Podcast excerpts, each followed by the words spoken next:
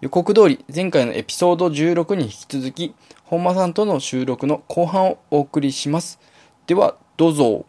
何日本画のスタートアップがなんか、いまいち盛り上がらないと思って、どうなんですかそうなんですよね。ね。なんかその辺、失敗事例が少なすぎて分かんないとかあるのかもしれないです。アメリカだと、ボンボン失敗して、ダメだよな、あいつら、みたいな。言いながら、あまあ失敗した人がまた次のところ行って、反省して頑張るみたいなのがあるんで。まあ、それぐらいどんどん挑戦させてくれるぐらいお金がやっぱり向こうもあるってもうん。あるとは思うんですけども、日本ってやっぱりどうしても小さいんで、なかなか出資してほしいってなっても出してくれないところが多い。でちなみにもう最初から出資もらう必要ないんで、やっぱりそのスタートアップなんで。結構この間の記事でもあったんですけど、うんまずは自己資本でうん、ちゃんと形作ってからお客ささんに見せて、これでいけるってなったタイミングでん、うん投資受けるのが一番いいんで、そこはやっぱ勘違いはしてほしくないなっていう、あります。はい。結構サービスの形ができるまでは、なんか、出資を受けた方がいいのかどうかが判断できないはずなんですよね。そうです。いいこと言いました。本当その通りです。誰に出資を受ければいいのかとはいはいか、はい。違いますし、まあ自己資本でずっと行った方がいいサービスもあるんで、気づけないですよね。そうなんですよ。そうそう。入ったからおかしくなっちゃうスタートアップもありますしね、やっぱり。それやっぱわかんないと、なんか、もうとにかく人を集かき集めるみたいなことになっちゃうと、それはまあうまくいかないわと。うん原因が目に見えてますからね、そういう場合って。やっぱお金の使い方もわかんないじゃないですか、そういう、うんいきなりもらっちゃうと、とりあえずまず人が欲しいってなると、うんとりあえず技技術力のあるエンジニアが欲しいとかなっちゃって、そうです。全然なんか、とりあえず合わないけど、めちゃめちゃすぐ作ってくれるからいいや、みたいなうん。感じのエンジニア取っちゃうと、どんだけ技術力あっても、それは僕はいいエンジニアだと思わないんですよ。そうですね。それはせっかく育ててきたものを壊しちゃいますよね。うん。あ、ここでちょっと聞きたかった。倉谷さんにとってのはいいいエンジニアの条件ってのは何でしょうかね？なん エン難しいジニアなのかっていう問題もありますよね。あー。それってエンジニアにだけに言えることじゃないし、はいやっぱりこう、サービスのことをちゃんと理解して、はい。ビジョンを理解して、その中で同じような判断をしてくれる人が一番いいです。それって営業さんもそうだし、うん。ねすべてに言えます。最終的にやっぱ会社にってところは、あるっちゃありますよね。まあ、最近なんかすごいオープンソースに貢献してるような方が、なんかそういう枠で入ってきて、なんかそういうのにこう、あの、会社として例えば Ruby に貢献したいから、その Ruby のコミッターの方を採用してみたいなうん。ところもまああるにはある。うんそそういうのがすごい、なんか最近はどんどん出てきていて、なんかそういうのを目指しているような方もなんか最近どんどん出てきているような感じもうんするっちゃする。まあそれはそれで悪くはないのかなと思うんですね。ね、それはまあ、恩恵を受けてるんだから、うんその分、コミュニティとかに貢献したりとか、オープンソースに貢献するっていうのはありますよね。2種類いますよね。やっぱその、ガチで、その、例えば、その、技術、このテクノロジーにめちゃめちゃフォーカスして、うんこれはもう日本一世界一レレベルぐらいになりたいっていうエンジニアと、それとはまあ技術はあくまでツールだと。で、それを使っていかにお客さうん。うん。んに貢献するかと。そうですね。そういったところにフォーカスを当てたいっていうところの、割と僕はまあ理想を言うかなと思ってて。そうですね。で、やっぱエンジニアだとどうしてもね、その前者うんの、なんかオープンソースにガリガリ貢献してる人が、なんか尊敬されるような。感じになりがちだと思うんですけど、僕はね、後者の方を、なんかもっともっと、なんか、ヒーローにしていきたいです。そうなんですよね。やっぱり、サービスに貢献できて、コアのメンバーになれるって、後者の方ですよね。うん。ぱりこう技術だけに特化して、それはすごい詳しいけど、サービス、自社のサービスのことはよくわからんみたいな人だと、サービスを任せることはできない。そうですね。まさにその通りだと思います。もうなんか、割となんかエンジニアの路線として、なんか二つに分かれるっていうのは、うんまあ、そういうことなのかな。まあまあ、そもそもエンジニアやらないって人もいると思うんですけど。それはそれでどうなのって感じがしますけど。でも、エンジニアじゃなくても、まあ、価値に貢献できて、まあね。そういう技術者を使って価値を作れれば、まあ、それでいいような気もするんで。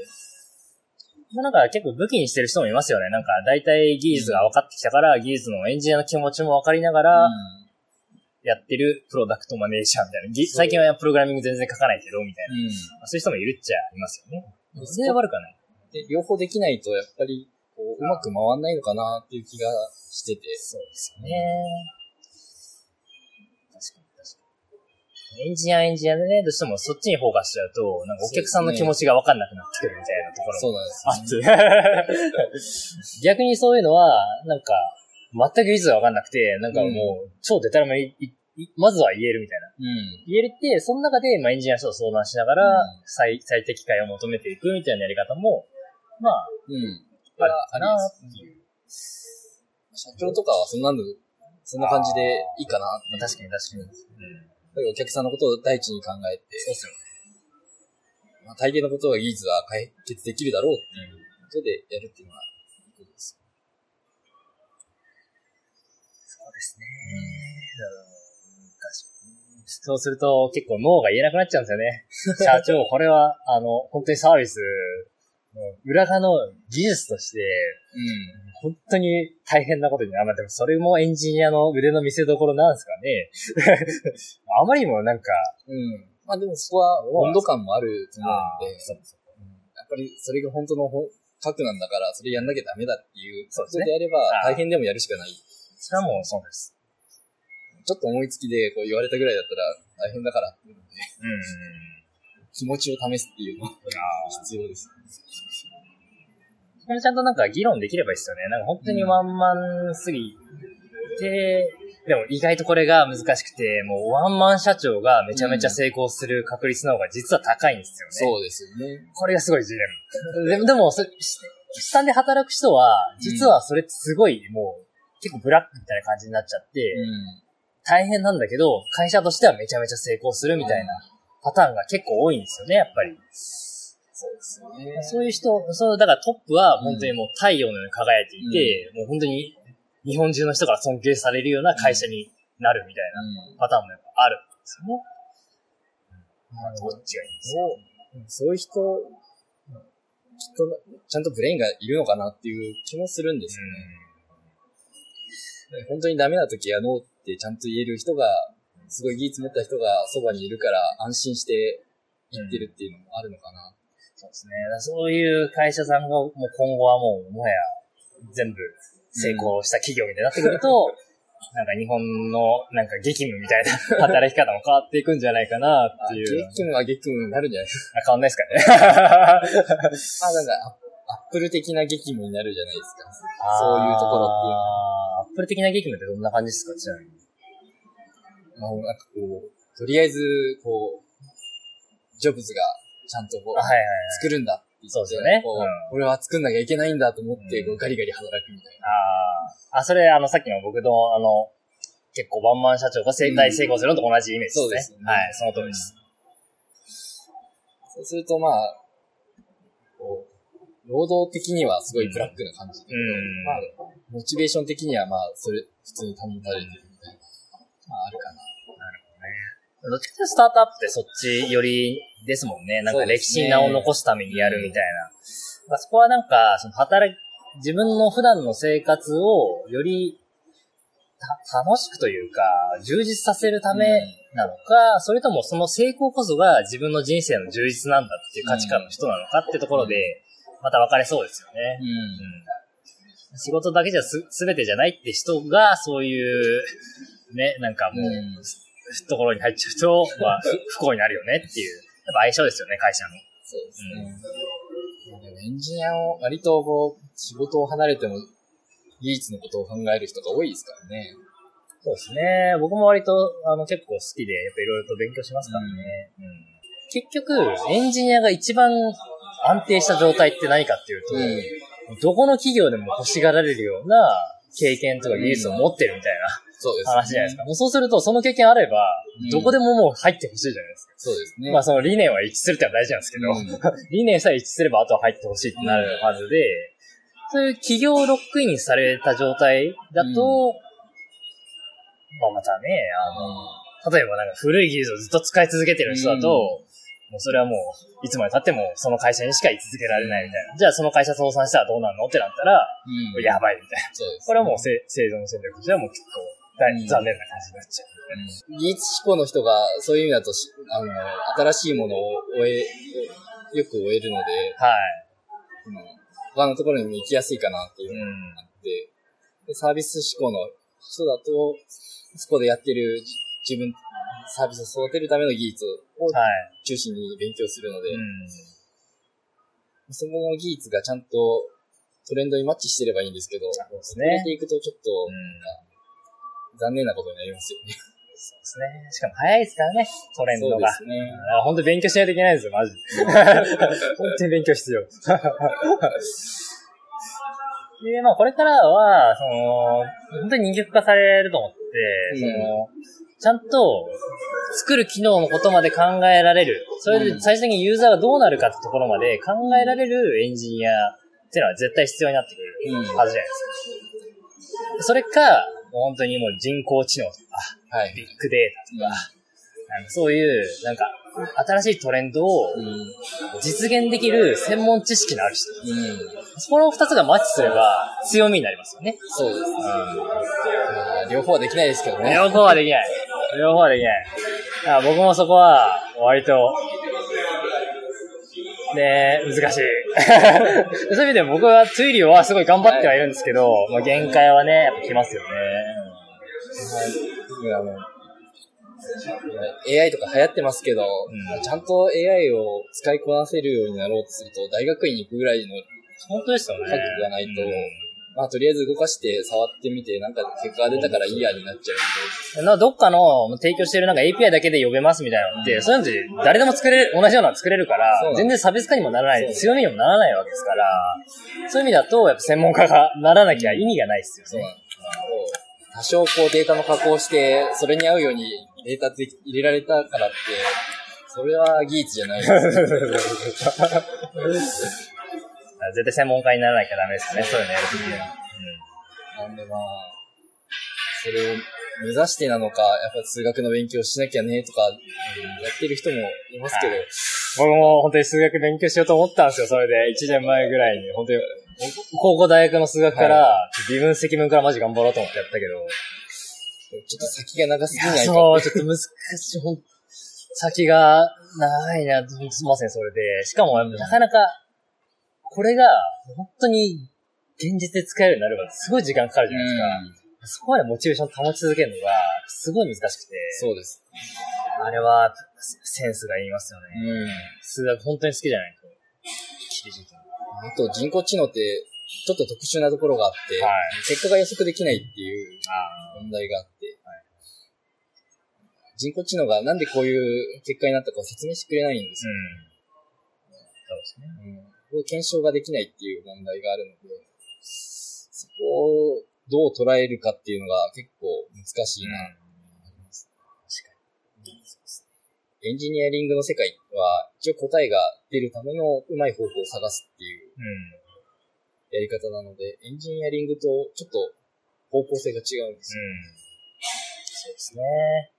そういうのと他に人工知能以外だと、なんかそういう極めるって意味だと、どういうのがトレンドなんですかね？なんかあるんですかね？まあ、ビッグデータはよく前言われてましたけど、そういう意味でなんか新しく、今までできなかったのが、ま、全くできなかったのが新しくなったっていう意味では、うん意外とそんなにないような気がしていて、そうですね。でぶっちゃけ、なんか、 React も Angular も、同じような J クレイ作ろうとも作れるじゃないですか。うん。だからそこってなんか、専門、まあそこを専門家になるのはいい、別に悪くはないと思うんですけど、新しいものが、全く新しいものが作れるようになるかって別にそういうわけではないじゃないですか。あと、まあ今僕が追ってる WebRTC は全く新しいものができるようになるっていう意味ではあるんですけど、他になんかあるのかな？画像、画像分析とか、まあでもあれも結局ビッグデータの解析みたいな感じなんですかね。まあでも基盤技術で言うと、なんかあります？ビッグデータとかはい。AI に集約しちゃうっていうのがあるのかな。ああ、そういうたくさんのデータをうん。どうやって扱うかみたいなってところですか？そうですああなんかね、インフラでもっとなんか今まででき、全くできなかったようなことができるようになったみたいなのが、出てくればいいんですけどね。今や、やろうとしてるのが、やっぱりこう、画像認識で、画像、あの、まあ私がやってるわけじゃないですけど、はい。あの、コンピューターの目を作ろうっていう、へえ。誰かの発表であったみたいなんですはい。Google かな？画像認識して画像を識別できるようにするんじゃなくて、目を作ろうと。カンブリア紀で、あの、生物がすごい進化したのって目を持ってからっていうほ話と繋がってて。なのでそこでコンピューターが目を持つとすごい進化するんじゃないのっていうのをこう考えながら、そういう一つの技術に取り組んでいる。ああ、なるほど。すごいですね。それはまた、かなりぶっ飛んでますね。そうですね。まあ、思い出しました。他にもうたくさんありましたね。あの、IoT とか、あとあアレクサとか、インターネットの枠を超えるっていうところがありました。それはそれですごいいいと思いますね。チャレンジとして。そうですはい。そういう専門性は、なんかどんどんと増えていっていいと思いますよね。ね。コンピューターに五感を持たせようっていうところは結構。いろいろありますよね。うん VR とか。うん。音声認識も、まあ、耳をつけようっていうことそうです。うん。そういう点だと、まあ、でも、目と耳と口とっていうのが揃ってくると、自分で学習できるようになって、AI がすごい進化していくのかもしれな。ないるほどね。Google さんがいつ頃やるんですかね。うん。そこまで行こうとすると、そんなにたくさんの人がいらないし、できる企業も限られちゃうんですよね。うん。ただまあ、その時にはその時で、必要になってくる何かがあるんで、仕事はなくならないとは思いますけどね。どこまで行っても隙間ははい。ずっと続いていくので、しばらくは。その時も、やっぱりその変化に柔軟な人じゃないと、いつまでもなんか昔のことやっちゃってると、うんそれが、その代替が出てきた時に、うん絶対的に困る。で、やっぱり、情報って大事ですよね。あとはこう、抽象化して本質を捉えられる力っていうのを持ってないと、それ難しいですね。どうやって鍛えます？それ。わかんないんですけど。でも割と年を取ると、はい。つまりこういうことだよねっていうのがちょっとずつできるようになってきたりする。まあ、そこも、やっぱり詳しい人とかと日頃の情報共有とかでうん視野を広めていくっていう感じなんですかね。うんうんあとは経験か、やっぱり。なるほど、なるまあ、 React とかもコンポーネント志向って言ってるけど、ほど。Java の世界で JSP とか、そういうのでもサーバーサイドでコンポーネントを作ろうとして、まあ、失敗してきた歴史もあるんで、うん。まあ、それがクライアントに移っただけかなとか、うん。うん。そういう類似性もあったりするんで、そんなにこう全く新しい技術がポンと出てくるってあんまりないかなと。うん。いや、 React もいい技術ですよ。う ん素晴らしい技術だとは思いますけどね。がもう、あれでコンポーネント志向がようやくうん。使い物になり始めているので、そうですね。最近なんか、あれですね、ウェブコンポーネントってのが出てきて、出てきてますよね。なんか、はいだそうですね。HTML5 で。そう。あれの、なんか割と、先駆者ぐらいな感じが、なんか React って感じですよね。そんなことない。なんか Google が推してるのがはい。Web コンポーネントうんですよね。そうなると React ってどうなるんですか僕そこら辺じ実はあんまり詳しくなくて。Web コンポーネント待てないからあ、そういうことなんですね、やっぱり。しかもあれか、やっぱり。そういうの出てきたとしても、うん Google Chrome の最新版しか使えないから、そうですね。そうなるとバベルとかが必要になってくる。そういう話ですよね。Web コンポーネントをちゃんとやろうとすると、バベルとかじゃできない。やっぱりブラウザの機能としてできないといけないことがあるんです。そうか、そうか。それはもう永遠のブラウザの課題です。うん。あまあそこは頑張れる企業が頑張りつつ、うん。Facebook はそこは頑張ってないので、うん。自分の身の丈に合ったうん。ものを、使いやすいものを作っていくっていうことなのかな。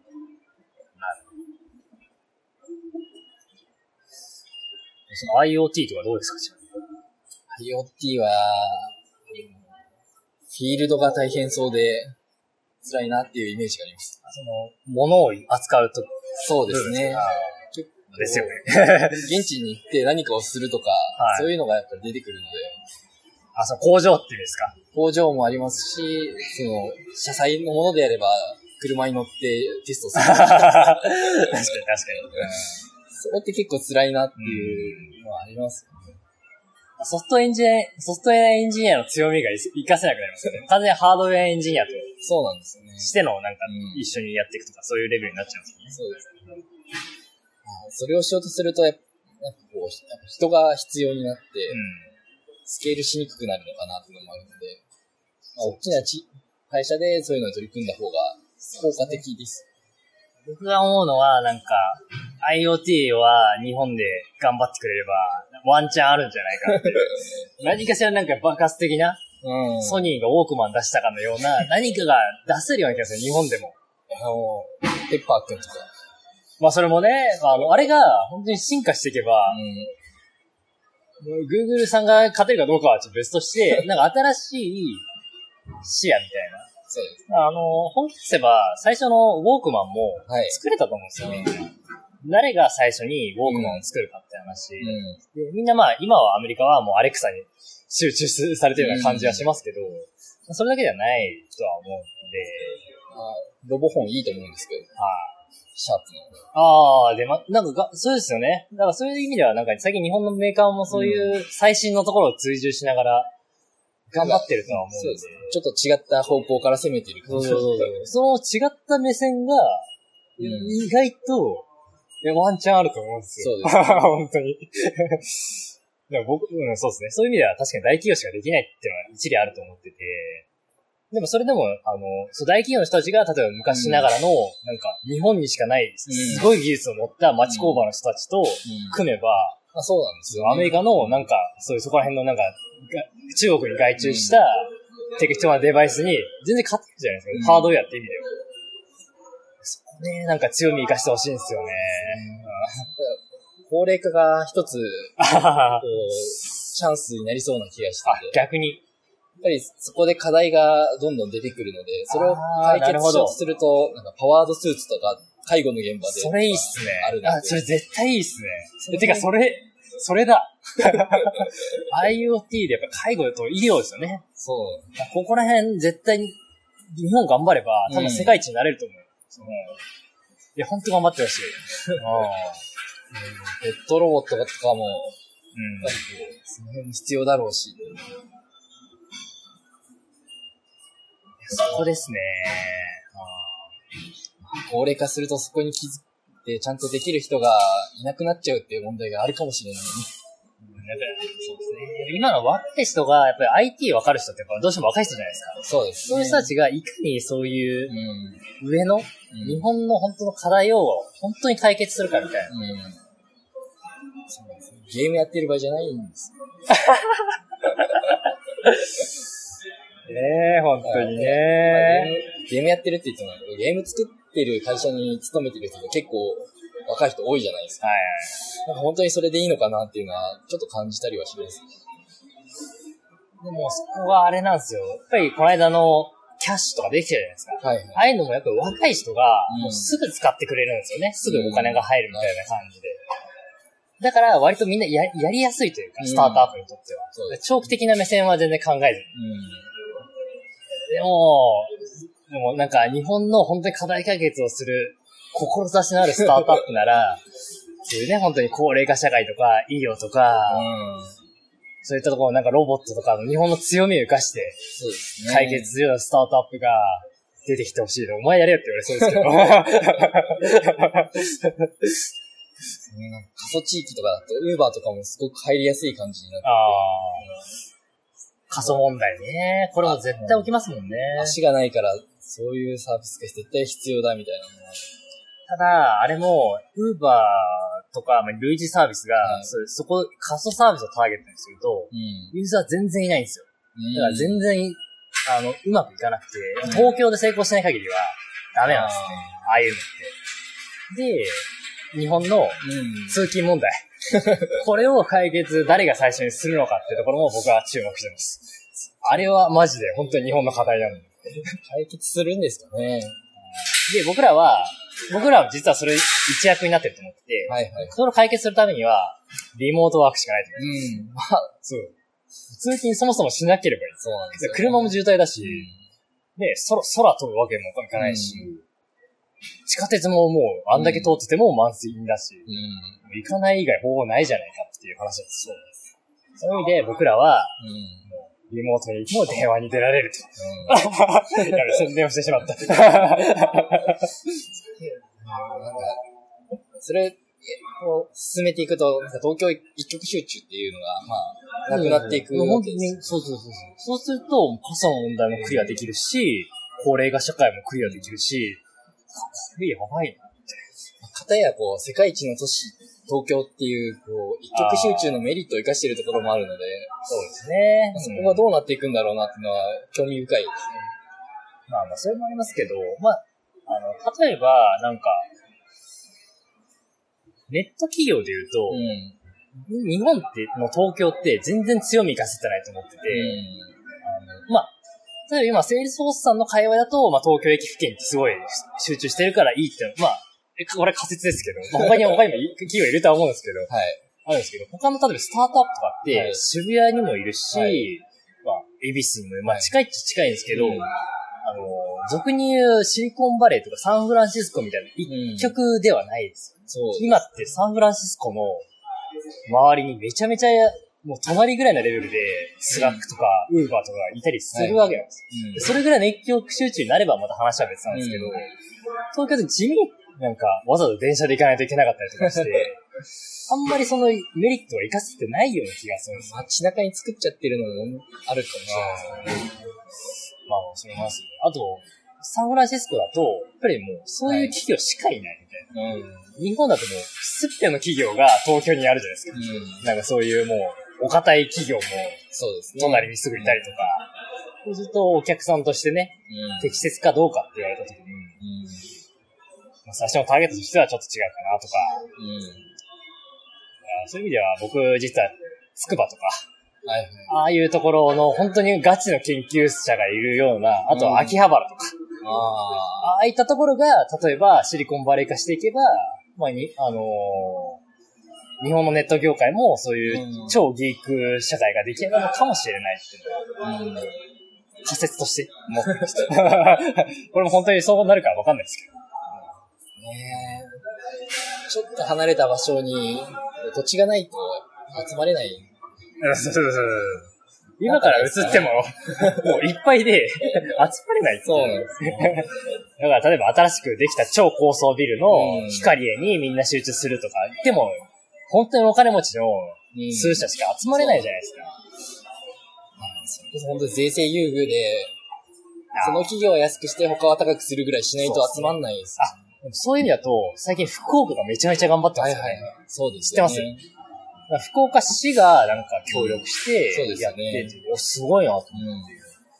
さ東京の人がみんな福岡行くかっつったら、まあそこは課題なんですけど。で福岡の人が東京にいる人ぐらいのレベルに育てないといけないなると、それはそれで難しいと思ってて。うん。そこのその人の課題さえクリアできれば、うん。福岡も面白いなと思ってうん。福岡若い人多いですからね。ます。そうなんですね。女性が多いって聞きます女性も多いですし、若い人も多い。へでなんか福岡ってこう、九州の若い人がみんな集まる場所っていうのがあって、ー。あ、こう、日本の渋谷的な？あ、東京の渋谷みたいな。っていうかあの、地方から、あ、遠くには行ってほしくない。はあはあはでも福岡なら九州の中だしいいよっていう。あなるほど。なので、わ割と、こう、仕事を求めた若い人がはい。福岡ぐらいに集まって、はで、まあ男、男の子はまあ割とこう、別に外に出てもいいやとか言われて、あはあ。なるほど。あ、そういう感じなんですね。あ外に出ちゃうんで、はい福岡が。女性が多い。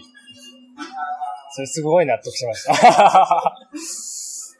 ていううちの役員が言ってました。これ納得しました、僕。すごい、その通りだと思います。そういう意味ではね、女性エンジニアとか、どんどん増えていってほしいですけどね。うん。そうですね。どうなんですか？セールソースコミュニティで福岡は？あんまりいないですか？福岡は会社はありますけど、うん。やっぱり多くはないですね。うん。東京が一番多くなっちゃってます。まあ、そうっすよね。なんか最近なんか、どっかのコミュニティの福岡とか、どこだっけななんか、東京と福岡みたいなの大阪じゃとかじゃないんだ、みたいな。うん、大阪より福岡の方がなんか、へなんかいいのかなっていう気はします。それも多分、その、行政も力入れてくれてるからってところはありますよね。すごい物分かりがいいらしいです、福岡。俺は噂ですけど。若い人がなってますよね。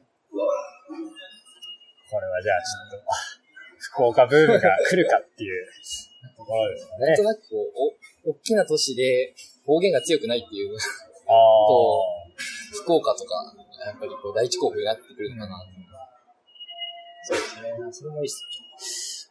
あとはね、あの、グローバルって意味では、僕は京都がいいと思います。ああの、世界をベースにした日本のカンパニーみたいな、日本のアップルみたいなの作るんだったら、僕京都が一番いいと思う。これ仮説ですけど、どうどうですか？ダメ気候がダメか。あ、気候が辛い。暑すぎるか。暑いんで、暮らしたくないなって。そこだ、そこ課題ですよね。あとなんか、すごいなんか、飛行場が微妙ですか？あとなんか伝統がすすごい強いらしくて、なんか新入りをあんまり寄せ付けない雰囲気があるって、うんすごい有名で、この話が。だからこそなんか京都の文化って守り続けられてるっていうのがあると思うんですけど、まあそういう意味では確かになんか新興、京都の中心地にはまあ置けないかなと思います。福岡やっぱ強いのは空港が近いことですね。あー、やっぱ福岡ですね。確かに。いや僕もこの間、3ヶ月前ぐらいに、はいこの、福岡のオスと言われる、ヌーラボさんに、会いに行ったんですよ。いや、本当に電車一本でね、はい本当に30分ぐらいで行けちゃって、そうなんですで海も近くて、いいですよね。いいっすよね。大阪だと関空だとちょっと離れてるし、伊丹も兵庫県だしみたいそうか、そうか、そうか、そうか。な。あるんで。そういうのだと、成田とかはワンチャンあるかもしれないですね。いや、まあまあまあ、これちょっと笑ったら千葉の人が怒られるからあれやけど、やっぱりこう、日本のハブ空港ではあるので、うん。国うん。際線飛んでるんで。千葉だとやっぱ幕張とかなんですかね。全然でもテクノロジーのイメージないですけど。いやもう、あえて成田です。あ、もう本当に。成田に作る。ああ、なるほど。ぜ、まあゼロからって感じですよね。もうやるとしたら。ね。まあでも、それぐらいしないと土地が空いてないですね。確かに。ああ、土地、ああ、そっかそっかそっか。そうですね。東京もね、確かに僕のさっき言った秋葉原ももうすでにたくさんありますからね。そうなんです。しかも、ああ、本当に。そういう意味では、確かに昔も、だってシリコンバレーも、昔はもう全然何もない荒涼とした地地帯が、今も何もないって聞くんですけど、ああ、まあ、じゅ最近はもう住宅街が多いですね。遊びに行こうとするとサンフランシスコまでみたいな。うん。そうか、そうか。成田か。確かに、うん、おっしゃる通りですね。できればでも、もう少し南の方が暖かくていいんですけど。うん、南。え、それより南ってもう千葉のなんかもうセンターしかないですよ。どういうことですか？まあ、いや成田ってどっちかというと山がちな感じがするんで、ああ、そういうこと。海辺の方がいいかな。本当にと、あのーシンガポールとの戦いですよね。もう、アジアは。そう、勝てないですシね。ンガポールの立地の良さ半端ないですからね。そうですね。で僕もこの間も思ったのは、東京とか成田とかって、まあそのはい東京から、だから成田の間も大変だし、はいあとはなんか結構乗り継ぎまでしないとうん。いけなかったり、直通とか結構すげえ高かったりして、はい。行きづらいっていうのがやっぱりあったりして、そういう意味ではドバイとか今うまくいってるのはそういうところもあると思うんですけど、シンガポールとか、そういうところは、なんかハブになっちゃいそうですよね。羽田に集めているっていうのもありますけど、羽田うんも遠い。羽田も遠い。はい。遠いんですよね。近いとはいえ。モノレールとか遅いしね。そうですね。妙に乗り換えないとダメだとか。うん。確かに。ねなんかどっかないですかね。福岡ですかね。これから。日本の東京、うーん、やっぱお金がね、お金がどんどん福岡に集まればいいと思うんですけどね。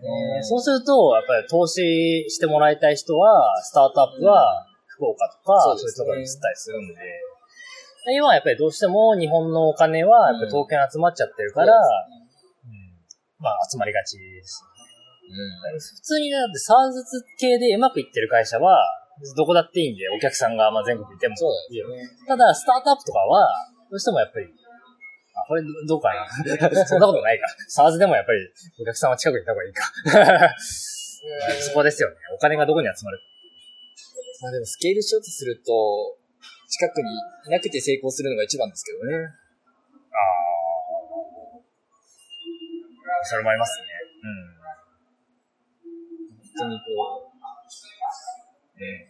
近くにいいちゃうと、そこの影響を受けたり、行かなきゃいけなかったりするので、うん。なるほど。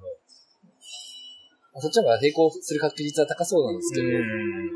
ススケールしにくくなっちゃうかなっていうのがあるんですよ。そうですね。もう最近、そういう意味では、なんか最近もう世界中でうまくいってるサービスでも、アトラシアもオーストラリアとか、なんか、オランダとか、はい。そういったところに本社ありますってところも、うしかもそこしかないみたいな。ん。ところもあったりするから、全然場所でもないのかもしれないですね。うん本当に。いいサービスであれば、どこでも成功できる。いいサービスであればっていう条件ですけど。うん。いいサービスってどうやって作れるんですかね？なんかそういう、なんか世界中で作れるレベルのサービス。技術力なんですかね？技術力じゃないと思うんですけどね。そうなんですかね。どうなんでしょうね。でも割と、割とやっぱり新規性は大事なんでも、でもあの、スケッチでしたっけ、はいデザインの。ああいうの別に新規性ではないですよね。フォトショップがあったわけだから。そうですね。まあ、アイディアは加わってますけど、うん。そんなに新しくないですよね。 Slack も新しくないですし。あれですかね、やっぱプログラムソリューションがもう本当にいかに大きいかってところなんですかね。本当にい痛みをどれだけ抱えてる人にどれだけ解決を提案できるかってサービス。そうですね。わかんないですね。運もあります、これは。正直。マーケティングがうまいのかみたいなのも、あなくはないです。ーその、運、運も本当にあって、あの、これもすごい有名な話で、最初にめちゃめちゃ感動したお客さんが、はいはい。人に広めてってくれると、もう一気に広まるっていう。自分たちがグ Google アドセンスがはい貼るよりも何倍も効果がある。そうですその最初のお客さんがめちゃめちゃインフルエンサーで、そうですね。そういう人だと一気に広がるみたいなのあるじゃないですか。これってまあ、運もあるし、で、しかも分かっちゃうんですよね。その、で、最近それ流行ってるのが、インフルエンサーにお金払って、ああ、はい。なんか、なんか、褒めてくださいみたいなのあるじゃないですか。あれも、使っ、二人目が使ってみたら分かるんですよね。うん全然大したことねえじゃねえかみたいな。そうすると全然広まんないから、インフルエンサー5つ、さらにそれが確かにって思えるような、やっぱプログラムソリューションじゃないとダメってことなんで、うんインフルエンサープラス、やっぱいいプロダクトじゃないとうんダメですよね。まあ、お金払ってだと、日頃からは広めないですからね。んやっぱり。そうそう。あと、日頃、そう、そう、まさにその通りですよね。日頃から、なんか口癖のようにあのサービスいいとはなかなか言えないですよね、お金もらってる人。そうですね。やっうんぱりこう、何かの会合であった懇親会とかはい。で、まあ、社長つながりで、あ こういうの使ってていろいろ助かってるんだよ、みたいなの聞くと、何何ってなりますよね。ー。うん。それ、そこに出てくるぐらいのツールだったら、すごいですよね。そういうプロダクトを作りたいですね、本当に。まあみんなそう思ってるけど。あでも、それは、そういうことをや、ちゃんとやってくれる人が、どのタイミングで出会えるかっていうのもありますから。出会い？どお客さんとの出会いですか？そうですね。でまあ、ずっと続けてて、ちょっとずつ売れて、うんまあそういう人に出会って、こう急に伸びるっていううん。ケースが多分多いと思います。うん。最初からではないと思うので、まあその人に会えるまでちゃんと準備ができてるかっていうのもありますし、そういう意味ではターゲットってめちゃめちゃ重要だと思いません？その、誰のためのってなんないと、そのめちゃめちゃ感動する人っていつまで経っても巡り合えないというか、うん。まさにこの人に使ってほしかったんですみたいな。で、その人が出会えれば、そうです、ね。まさにこのプロダクトが欲しかったんだみたいになると、インフルエンサーになれるじゃないですか。そうです。ね あ、でもね、でもそれでスケールしていくことになると、ね、多種多様だから、うん。まさに求めていたものでもない人が、そのサービスを使ってほしくな、使ってもらわなきゃいけない状況になっちゃう。そうですね。ここをいかにバランスよく取るかっていう。まあ、だからこそやっぱ成功してるのはひ一握りなんだな。この、このジレンマすごいあって、そうなんですよね。これはもう僕らも常日頃抱えてるジレンマです。作れば、もっと作れればいいのにっていうところもありつつ、ん。これ入れるのかっていうのもありつつ、特に B2C とかだと、もうは、これだけが受けてるってのはやっぱり一つ一つあるじゃないですか。そうですね。ツイッターだともつぶやいてフォローできるってだけじゃないですか。まあ裏でいろいろあるけど。Facebook の友達見れる、うん友達になるって、リアルで友達になるとか、この LINE もメッセージじゃないですか。ゲームとかあるけど、はいホームメッセージじゃないですか、あれも。そうですね。はい絶対そういう単一のところを絞るっていう意味では、いつまで経っても変わらない重要な要素ではないかなっていうのは僕はやっぱり思いますね。なんかで B2C だと、なかなかこう、機能追加できないジレンマがありそうだなっていうのがあります。あでも、ツイッあ。ターそれはでも B2B も同じじゃないですか。そんなことない。と、なんですかね、うちの製品だと割と機能が多いので、うん。いろいろまだまだ足りないなっていうのは尽きないんですけど、まあ、顧客の要望は尽きないですからね。そうですね。尽きないし、うちとしてもまだこう、キャッチアップできてないなみたいなのもたくさんあるので、まあ、そういう意味では確かに B2B の方、あ、B2C の方が、もう一回ぶっ壊して作り直して、ぶっ壊して作り直してみたいな、もうゼロベースでの仮説検証はやりやすいのかもしれないです。まあ、それはそうですね。とはいえ、こう、なんじゃあこの機能を追加しましたって言いにくいなっていうのが、うん。まあ、エヴァーノートももうそんなに変われないですし、ツイッターも Facebook もそんなに変わってないですし、この話だと、一番面白いのはやっぱりインスタグラムだと思うんですよ。はい。あれもなんかいろんな機能を作ったけど、うん一番なんか写真の機能が喜ばれてる。あの、エフェクトかけるところ。はいはい。それだけに集中したらもう爆発的に成功して、うん。Facebook に買収されちゃいましたみたいな。あれ一番いい 2C のピボットの事例ですよね。そうですね。やっぱり言う 2C は、やっぱり受けるのは一つみたいな、もうサービスで。そんな感じがする。まあ、この、こちらの、ポッドキャスト 2C をやろうとしてる方が誰がいるか いつかね、あの、さあ、よくわかんないですけど。うーん、な、なんでしょうね。でも、2B でこの機能単体ですごく受けるっていうイメージがあんまりないっていうのは、あ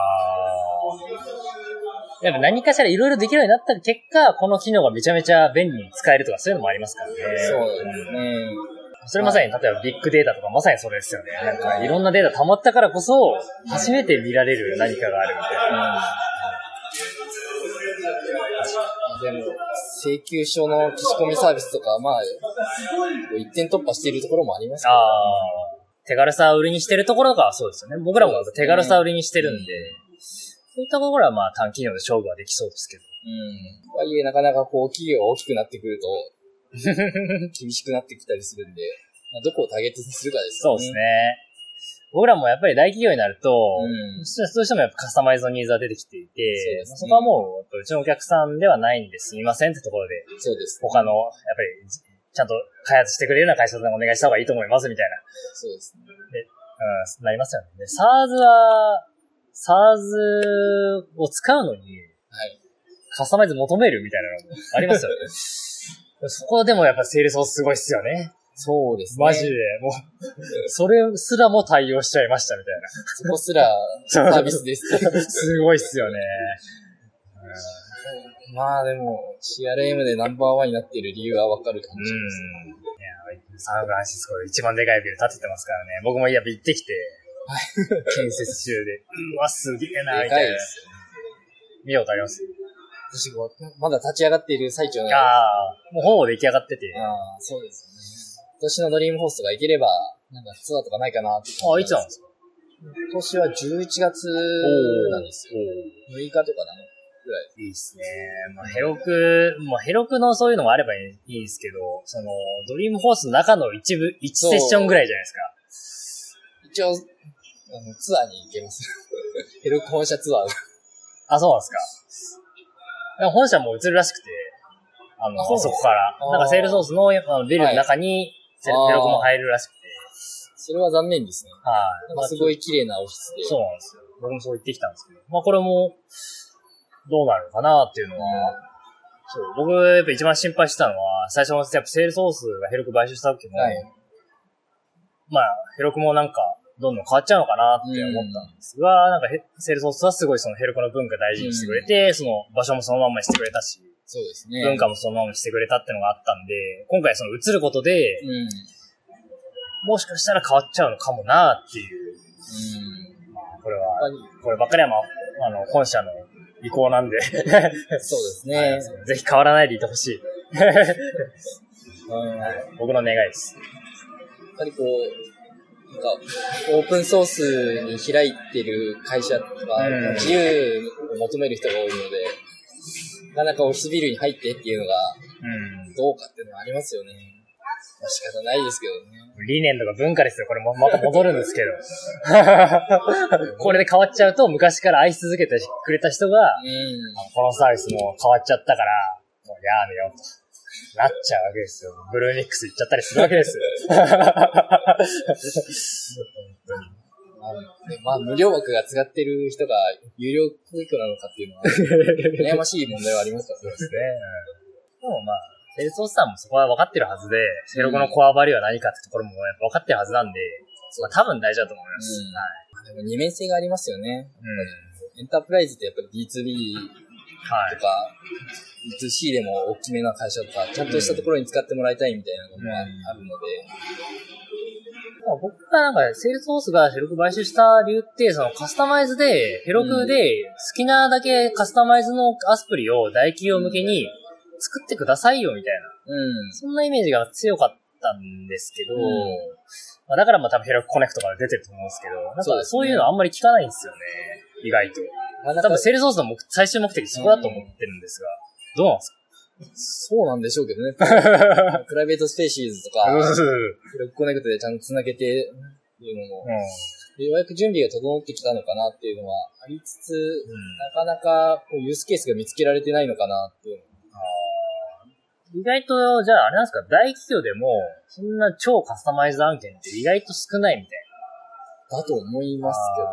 な。そうかそうか。業界によっては変わりそうだけど、うん業界の同じとこだと結構似通ってたりとかしてそうですよね。うん。やっぱりこう別のパッケージを入れるか、もうセールスソースの上に乗っけちゃうかってはい。いう選択になっちゃうのかな。そうですね。うん。なので、逆にこう、そういう企業がカスタマー向けにこう何かを開いていくっていうところでは、うん。なんかそういう連携ってありなんだろうなっていうのはうん。そうですね。でこれまた難しいのが、その方がヘロクのコミュニティで、セールソースと連携した事例を発表されると、うん。みんなわからないっていう。ヘロクの人、僕み、僕はちょっと、あの、うんヘルセールソースは大体かじってるのわかるんですけど、本当にスタートアップでヘロクやりましたみたいな人は、俺こういうコミュニティだったっけ？みたいな。まあなっちゃうみたいな。これがまたね、ヘロクの難しい、ヘロクコミュニティの難しいところなんです。まあ二面性のところですよね。悩ましいですね。悩ましいですよ。ただまあ事例として、それも、例えば、うん。具体的な技術は言わないでも、こういう風にやったら、うん。すごいうまくいって、んそれで、こうやって、セールクでどんどんスケールしてって、まあ、セールソースもこんな感じで使ってますぐらいな感じだったら誰でも大丈夫だと思うし、そういう人が逆に、うん。あだったら、じゃあ、自前で DB 用意しなくてもいいじゃんとか、でセールソース用意すればいいじゃんってなったら、そうですねそしたら今度は、セールソースコミュニティの方に 行って、倉谷さんと出会うみたいな。そういう循環もできるみたいな。そうですよね。これ良くないですか？この流れ。いいですよねこ。れ事例集ですよね、やっぱりヘロクは。改めてそう思いましたよ。難しいですね。ヘロクをがっちり技術コミュニティにしちゃうとダメです。本当に。そうですね。はい。これは僕の仮説ですけど。そういう文化会的なものが結構できちゃうんですよね。まあそういうのがいいっていう人もいるし、うん。事例したいっていう人もいるし。そうですね。まあ、ヘロクで技術聞きたいって人は、まあ一部はいるけど、それはまあワンセッションぐらいでいいと思って、まあヘロクの CI とか、はい。まあね、あの、パイプラインとかはい、ガチガチに使った事例はいい一社ぐらいあってもいいと思うけど、まあそれは一社ぐらいでいいと思いますね。うんそれ以外はもう全然事例でいいと思います。それって、だって、ね、ノード JS の話しますとかなっても、それはノード JS のコミュニティ行ってくださいよって話じゃん。ヘロクで話、ヘロクコミュニティで話すところではないようね。ん。でもその辺、どう、するのがいいのか難しいですね。さっきの僕のアイデア結構良くないですか？いいと思いますね。みんながハッピーじゃないですか。そんなことうんそういう人がこうたくさん出てくるにはどうすればいいかなっていうのが、あうん。01ですよね。確かに。そうです06は01の人が集まんないとうんダメなんで。意外とね、本当に今のエンジニア、01作れる人って逆に少ないような気がしてて、やっぱすでに成功したサービスで、その運用とか、機能追加とか、うん。うん。そういうのがやっぱ多いというか、そこをね、なんか自分でゼロからアプリ作ったりとか、なんか趣味でもいいからうん。やった経験がありますみたいな人が、どうやったら、今まではでも逆にそれハードル高かったと思うんですよ。そうですね。やっぱりなんかサーバー立てたりとか、うんやっぱり一部のやっぱり相当なマニアじゃないとできなかったと思うんで、まあ、ならすぐ立ち上がりますよね。そう今すぐ立ち上がる。そういう意味で、小学生とか中学生とかが今、どんどんやってるじゃないですか。プログラミング教育みたいな。そういった意味では10年後とかでは、まあ、ダメか。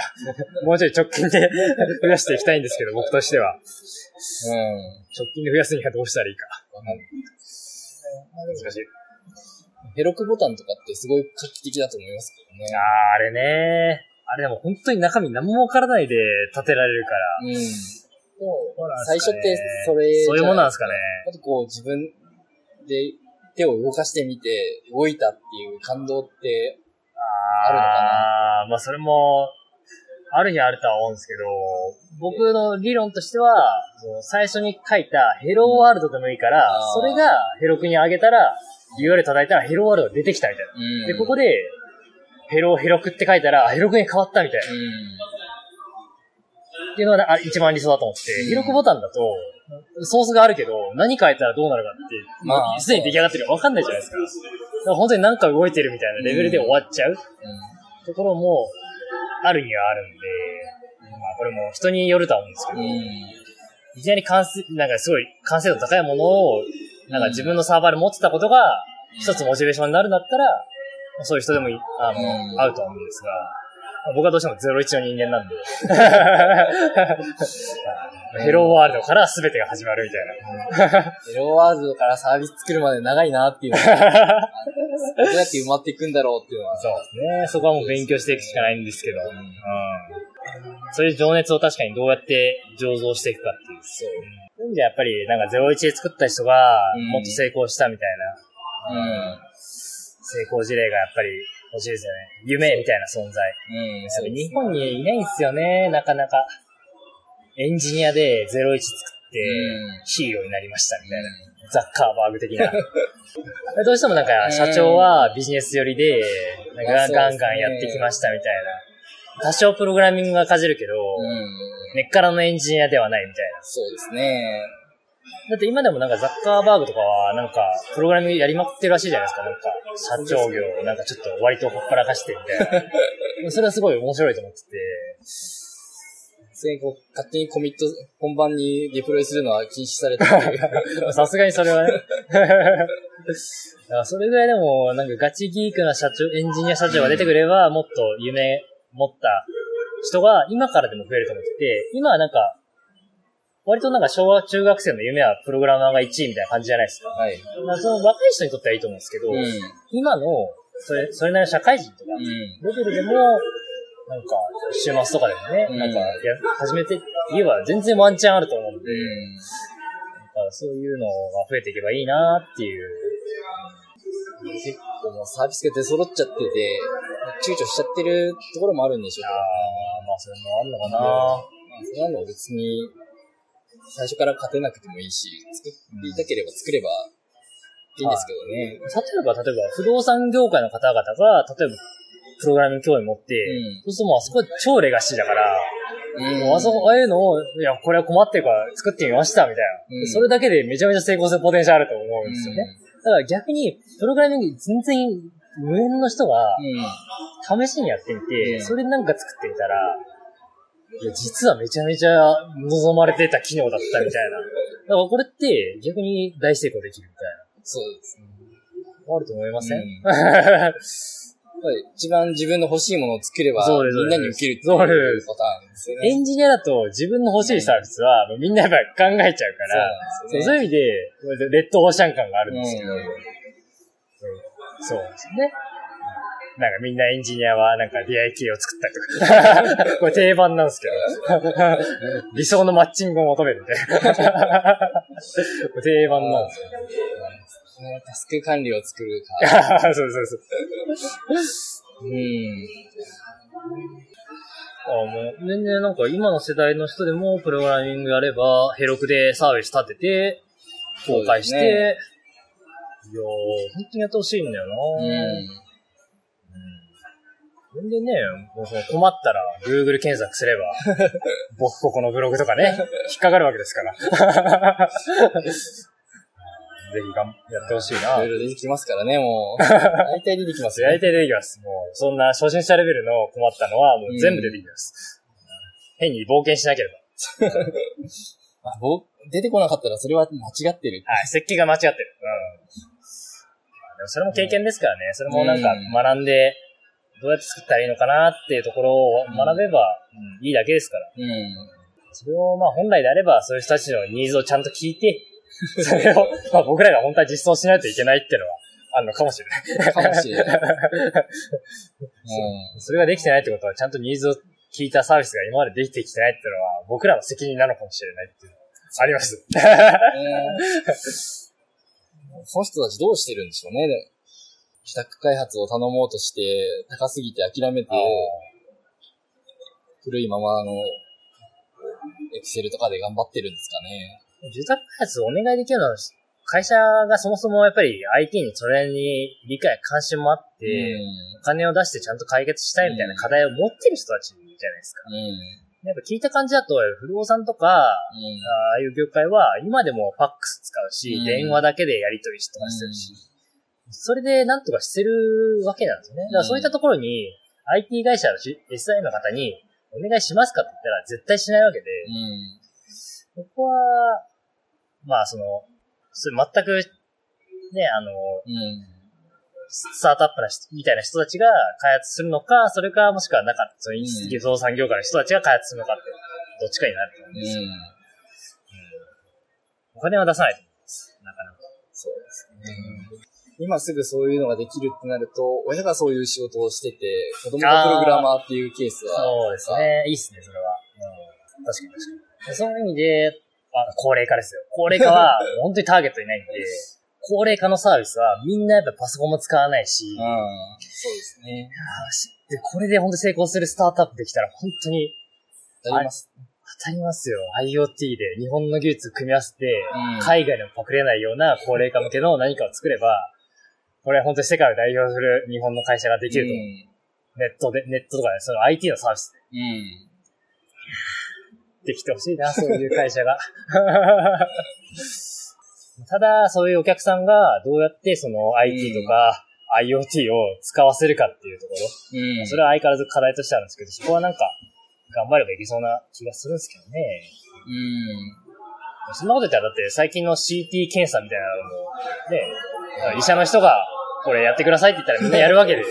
そうですね。そこはなんか、なんか解決できるような気がするんですよね。うんそういうなんか、福祉もそうだし、うんその福祉の会社が導入すれば、うん。それだけで終わりですから。まあ、ですね。まあ、ベッドにそういうのが仕込んであるああ、確かに確かに。それも、ちゃんと福祉の会社がちゃんと理解を持って買ってくれれば、いいわけですそれこそサービスに組み込んで入れちゃえば、確かに。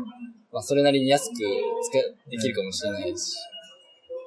いいっすね介護の現場とかも厳しいですからね。この辺が、なんかうまく IT でカバーできるようになると、いいですよね。買い物とかでも困ってますもんね。Amazon フレッシュとか頼んでる場合じゃないです。そういうのってもうあれなんですよね。やっぱりもう世界中の若者がもうみんなうん基本的に共通の困ってる課題だから、うん。やっぱりそのアメリカで一番先端的なニーズが流行ってるとか、一番お金が投資できて優秀な人が一番早く集められるみたいなうん環境がもう成功しちゃうんですよ、どうしても。そういうのと日本のスタートアップ比較しちゃうと、勝てる要素が正直ないと思うんですよ。うん。うん。っていうのも、アレクサとかも全然出てきてないわけで、うんアレクサは向こうでもう標準だから、そうですね。アレクサ標準のなんかスタートアップが出てきたら、日本で今からやってもお客さんがいないわけだから、若者すらもついてこれてないみたいな。絶対せ勝てるわけもなくて、やるとしたら、LINE なんですかね。日本のスタートアップでやるとしたら。そ、それぐらいは、なんか、うん、でも、勝てそうな気がしなくもないですけど、でもそれでもね、LINE も、グローバル化進めてるし、うんじゃあ、そのシナジーのあるものって何っていうのは結構難しいですよね。あーそうですね。うん。だからこそやっぱり日本の課題に特化して、今後世界の課題になるっていうような、うん福祉医療ですよね。あ移住職全部ついてきますからね。すべてに困るんで。はいはいはい。これ、今日聞いた人絶対お前がやるよって言われそうだな。そのツッコミで終わりそうな気がして。で僕も考えてみます。あの、一応、あの、やるかどうかは別として、あの、考えてみます。これはして。あのまあ今やってることがありますからね。そうそうそう。今の課題も一応僕ら、僕としては、その、そうなんですよね。都市集中型の課題を解決するためのサービスなんで、う。そうですね。それは一つそれぞれ、なんか、そういう、うん。最終的なビジョンを持って、絶対この日本のこの問題解決してやるみたいな、そういう会社が増えてってほしいなっていう。